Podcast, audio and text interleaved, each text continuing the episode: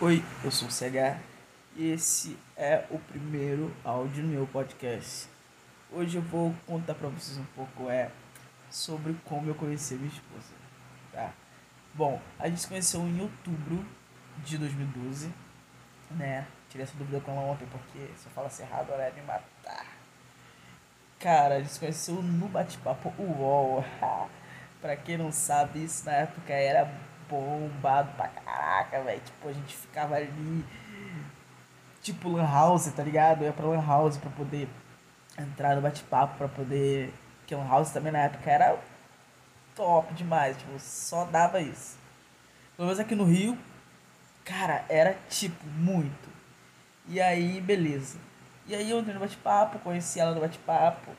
E, pra quem não sabe, eu sou um homem trans. E quando a gente se conheceu, eu ainda é, me apresentava com meu nome de batismo, com meu nome é, de, de, de registro, enfim, né? Meu nome morto. Que curiosamente é o mesmo que o dela. Sim. A diferença é tipo de uma letra, entende? Tipo um L e um R, assim. E aí a gente foi muito engraçado que aí eu perguntei qual era o nome dela e ela me disse, eu falei, mano, não, não, não. Aí ela, por que? Eu falei, meu nome é tal. Aí ela, não. Eu falei, é, tipo. Aí já deu uma abertura, né? Mas ela falou que não ia falar comigo porque eu fui muito educado. Tipo, eu cheguei, dei boa noite, falei tudo bem e tal. Que normalmente não se era assim. As pessoas eram, enfim, bem mais agressivas, né? E eu não, eu sempre fui educadinho, pá. Menininho do Rio, tranquilão. E aí, beleza. A gente começou a conversar e.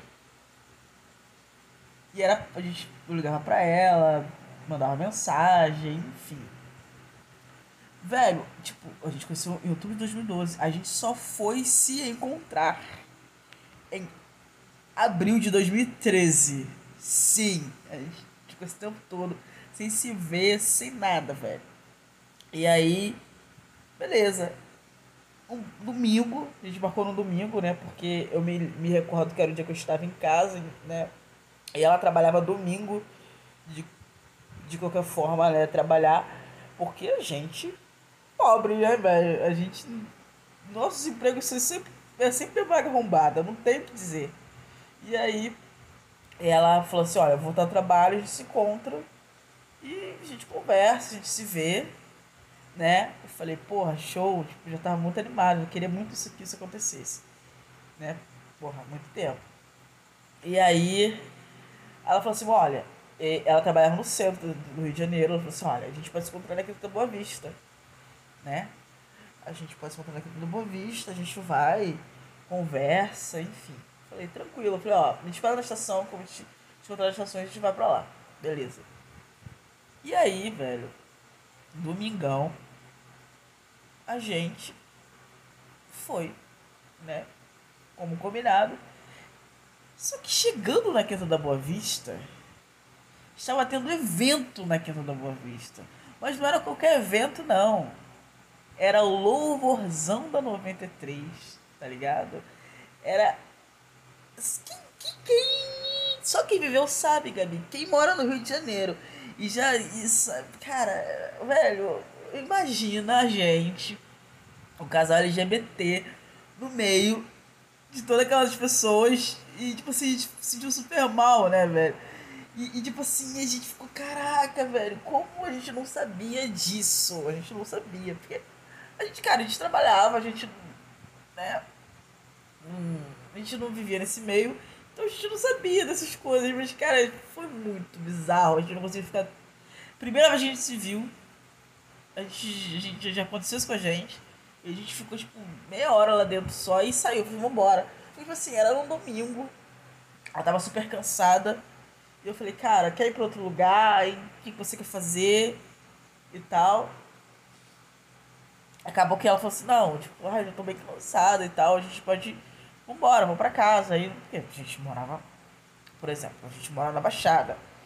E a gente sabe, né? Quem conhece sabe ali o Ramon Japeri ali, né, meu amor? É pauleira, ainda mais domingão e. Enfim, eu acho que na viagem a gente se conheceu mais do que aquela meia hora ali. Se a gente ficasse ali. A gente ia ficar no maior climão ali, do quadro pessoal e não conseguir. E aí, tipo, a gente foi pra casa. Só que, tipo assim. No ir pra casa foi só derdeiro também. Aí, tipo, quem. Quem é aqui do Rio sabe que na, na, na Vista vendiam algumas coisas para crianças e tudo mais.